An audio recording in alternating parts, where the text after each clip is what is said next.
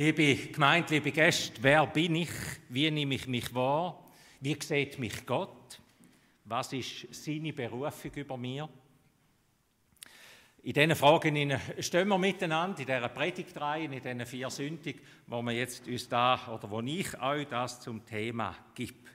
Letzten Sonntag haben wir uns mit der Hanna beschäftigt, der Frau aus dem Alten Testament. An ihr haben wir gesehen, dass eine Berufung nicht irgendeine Stimme vom Himmel muss sein, die sagt, Gang dorthin, mach von jetzt da da, sondern dass die Berufung über unserem Leben eigentlich da ist, wo Gott in unser Leben hineingeleitet hat, oben. Und dass wir das entfalten, äh, entdecken und merken, dass meine ganze Biografie auch meine Berufung ist, zum da, wo ich habe und bin, teilen, mit anderen unterwegs sein.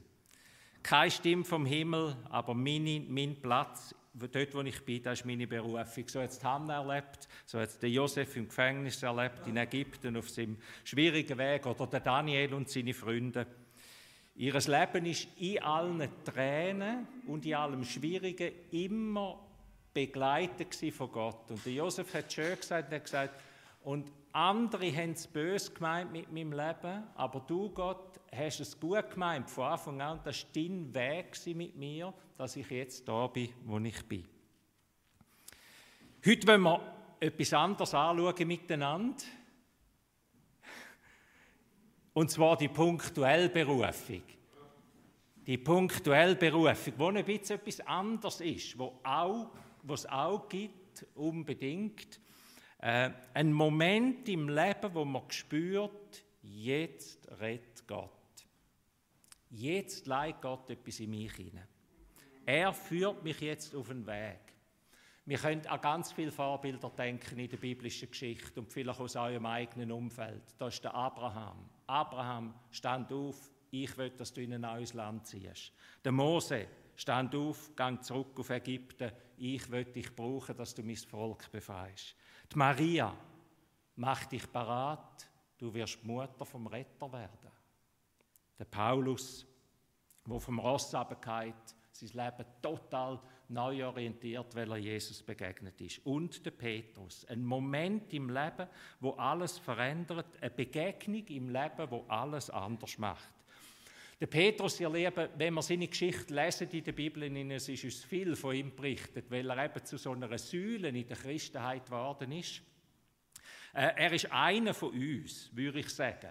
Er ist ein Fischer, ein rauer Mann aus dem rauen Galiläa, in der Nähe vom See Genezareth, bodenständig, extrovertiert, explosiv, ungeschminkt, manchmal ungeschickt, einfach. Einer von uns.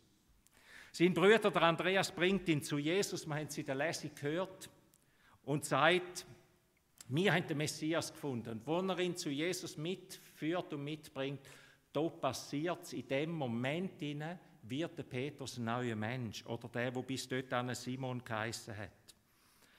Und Jesus schaut ihn an und sagt, du sollst nicht mehr der Simon sein, sondern du sollst der Petrus sein, der Fels, auf dir will ich, später hat er ihm gesagt, auf dir will ich meine Gemeinde aufbauen. Der Johannes Markus ist mit ihm nachher unterwegs gewesen, allweg auch noch bis auf Rom gekommen er, die Kirchenväter überliefern uns, dass Johannes Markus, wo wir in der Apostelgeschichte lesen, dass er der Dolmetscher war von Petrus und dass das Markus-Evangelium, eben der Markus, dass der Markus-Evangelium eben ganz fest auf den Petrus zurückgeht, aus seiner Schilderung heraus, das entstanden ist. Auch die zwei Briefe, die uns von Petrus überliefert sind, sagen von sich selber, am Schluss sagt den einen und ich, wo da mitgeschrieben habe, äh, sagen selber, dass der Petrus nicht der Schreiberling war, aber dass er erzählt hat, dass er etwas zu erzählen hat und andere das verschriftlicht haben. Wahrscheinlich, mit größter Sicherheit, ist er zu Rom als Märtyrer gestorben, der Petrus. Einer von uns und doch keiner von uns. Doch nicht einer wie mir. Er hat sein Leben hingegeben. Er ist der Eckstein geworden von der Gemeinde, sagt Jesus, von der ganzen Kirchengeschichte, wie so einen Anfang und er hat sein Leben auch als Märtyrer hingegeben. Der Petrus erlebt eine klassische Bekehrung. Er begegnet Jesus und sein ganzes Leben wird verändert. Ihr Lieben, ich glaube, dass da unsere Berufung ist. Das ist unsere Berufung, dass wir Jesus begegnen und er unser Leben verändert. Dass du, dass du sein Sohn, dass du Gottes Sohn Jesus, der für uns Mensch geworden ist, der am Kreuz gestorben ist, Sünde besiegt und zahlt hat, der, der verstanden ist und uns ewiges Leben gibt, dass du ihn kennen, lieben lernst, kennenlernst und lieben lernst, ihn ehrst, auf ihn los ist, dass du merkst, er ist der Eckstein, wo es kein Leben gibt ohne ihn, wo nichts gerade bauen wird ohne ihn. Es gibt Leute, die verschrecken, wenn man das so sagt. Es gibt Leute, die verschrecken, wenn ein Pfarrer das Wort Bekehrung ins Maul nimmt. Die sehen alles, alle wildsten Geschichten, wo hinter dem Wort oder hinter, hinter deren auch ein bisschen radikalen ähm, Aussage steht. Ich sage euch, ich höre die Bibel, wenn ich das Wort höre. Ich höre die Bibel von A bis Z, wo es heißt, wo Jesus hergestanden ist, gesagt hat, kehret um, folget mir nach. Das heißt, bekehrt euch, folget mir nach. Der Petrus, der Petrus hat in einem Moment gemerkt, da ist mein Leben. Der Jesus, der ist mein Leben. Der kennt mich, der liebt mich, der redet mich gerade mit meinem Namen an und gibt mir sogar einen neuen Namen. Der Lukas, wo die Geschichte ein bisschen detaillierter berichtet, oder vielleicht ist es auch gerade nacheinander passiert, dass der Johannes uns da, da wo wir gelesen haben, wie so die erste Begegnung schildert und nachher kommt die zweite Begegnung am Ufer vom Meer äh, vom See Genezareth, der Lukas, was detaillierter berichtet, er sagte, dass Jesus ihm gesagt hat, von jetzt an wirst du Menschen fischen. Petrus, deine Berufung ist es, von jetzt an Menschen zu fischen. Er gibt ihm einen neuen Namen, eben aus dem Simon wird der Petrus eine neue Identität und er gibt ihm ein neues, neues Lebensziel. Er sagt, deine Aufgabe, dein größte Lebensziel ist, Menschen zu fischen ein schönes Bild für die, Einladung vom Evangelium. Kommt, kommt zu dem, zu dem Gottessohn, der ein neues Leben gibt. Menschen ins Reich von Gott einzuladen, Menschen Jesus vor Augen zu malen und äh, dass wir ihm nachfolgen können und ihm dienen können. Auf die Frage, für, auf was, für was bin ich berufen, zu was hat Gott mich berufen, gibt es ganz eine einfache Antwort dass du Jesus kennenlernst. Und jetzt könnte ich eigentlich Amen sagen und heimgehen. Dass du Jesus kennenlernst. Alles andere macht keinen Sinn. Alles andere mag Religion sein, alles andere mag, mag, ähm, mag helfen zum Frieden auf deren Erden oder zu was auch immer, zu einem schönen, zu einem weniger schönen Leben. Aber das Evangelium sagt, da, wo Gott dich dazu berufen hat, ist, dass du in seinem Sohn Leben überkommst. Und dann geht es um etwas Zweites. Das zweite Stichwort neue Werte. Es geht nicht darum, dass wir uns bekehren. Es geht nicht darum, dass ich sagen kann, ich habe mich dann bekehrt. Das ist überhaupt nicht das Ziel. Vielleicht kann jemand gar nicht sagen, wenn das die Umkehr eigentlich passiert ist in seinem Leben. Vielleicht ist es einfach geworden, schon wie, wie als Kind mitgenommen. Vielleicht ist es ein Weg mit einer Freundin, mit einem Freund. Es ist nicht entscheidend, wie das passiert. Entscheidend ist nur, dass du kannst sagen, ich weiß, dass Jesus mein Erlöser ist. Es gibt nichts Schöneres. Ich habe ihn kennengelernt. Und bei dem, dass wir bei dem nicht stehen bleiben.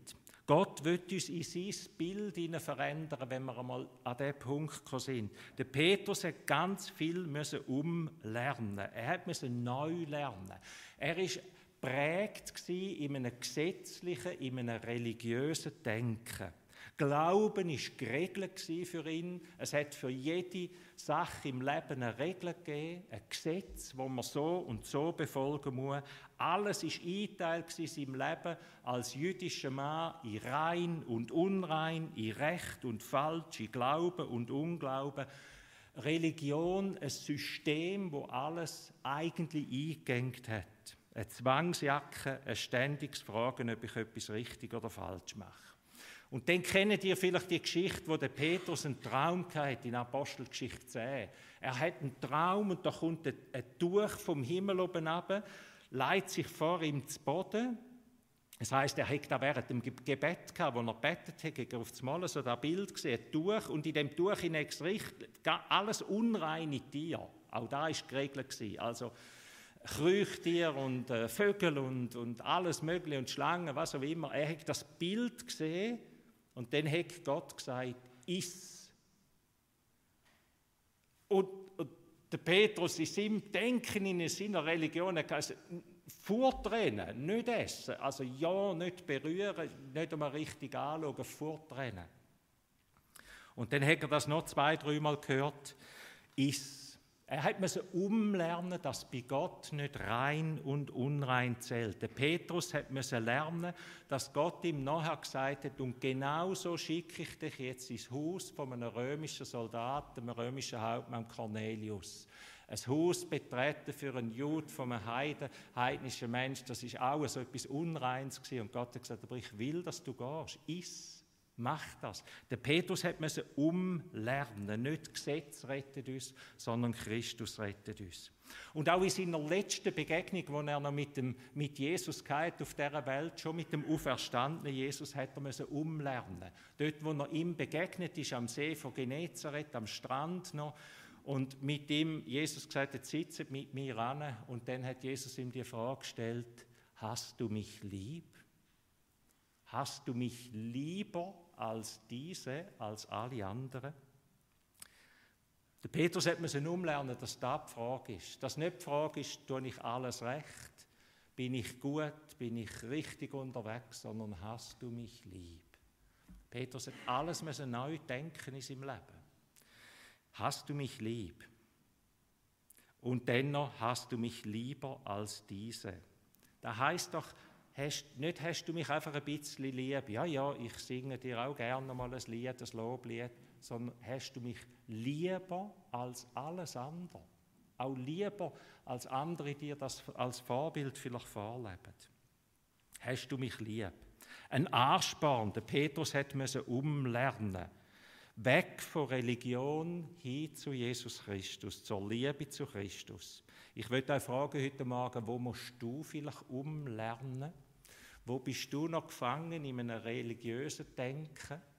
Gefangen in, da macht man und da macht man doch nicht. Und, und noch nicht in dieser Freiheit, wo nur die Liebe zu Christus eigentlich definiert, was die nächsten Schritte sind. Und das Dritte beim, äh, beim, beim äh, Petrus. Die Geschichte von Petrus hat auch noch etwas Tröstliches. Für die, die da bis jetzt noch nicht tröstlich war, die denken, so radikal und so einfach wie der Pfarrer kann ich da nicht sagen, da gibt es für mich noch x, wenn und aber, für die noch etwas Tröstliches. Bei Petrus ist nicht alles neu gewesen. Wo Licht ist, da ist auch Schatten. Der Petrus ist nicht einfach ein anderer Mensch gewesen. Alle, die seine Geschichte ein bisschen kennen, wissen das. Er hatte keinen heiligen Schein und es wird von ihm ganz viel Peinliches berichtet. Von unserem größten Idol, von unserem Eckstein, wo Kille gegründet hat, wo Kille mitgegründet hat, von dem wird ganz viel Peinliches geschrieben in der Bibel. Ist das nicht tröstlich? Er verleugnet Jesus, ihr habt es vor euch, mit einem Meineid und mit einer Selbstverfluchung. Nicht nur, oh nein, den kenne ich nicht, sondern mit einem Meineid. Ich schwöre, ich schwöre vor Gott, den kenne ich nicht. Und Gott soll mich verfluchen, wenn es so ist. Also, oder verrückter kann es ja nicht mehr sein. Da ist unser Petrus, ein Versäger. Unseren Petrus, wo Jesus verhaftet worden ist, nimmt das Schwert und das Messer und will einem von diesen Soldaten ganz tot schlagen, hat ihm dann zum Glück nur noch so das Ohr verwischt und das Ohr abgehauen. Da ist unser Petrus. Nach drei Jahren mit Jesus unterwegs, noch kein anderer worden im Herz. Immer noch der Haudegen, immer noch der, wo sich noch nicht verlieben leiten hat. Oder wo Jesus in seinem, in seinem Abschiedskampf, in seinem, in seinem Kampf über den Weg ans Ende gehen, Drei von seinen Jüngern sagten, Petrus, Jakobus und Johannes, bettet für mich. Bettet für mich. Ihr wisst, der Petrus ist selig eingeschlafen. He? Selig eingeschlafen, nicht einmal für, sein, für seinen Herr oder für seinen besten Freund oder was wir immer würden sagen können, beten. Äh, können beten. Der Petrus ist nicht äußerlich ein Heiliger geworden. Er ist nicht ein besserer Mensch geworden. Er ist ein Sünder geblieben, ein angefochtener, ein Vorläufiger. Der Martin Luther hat das einmal wunderschön gesagt.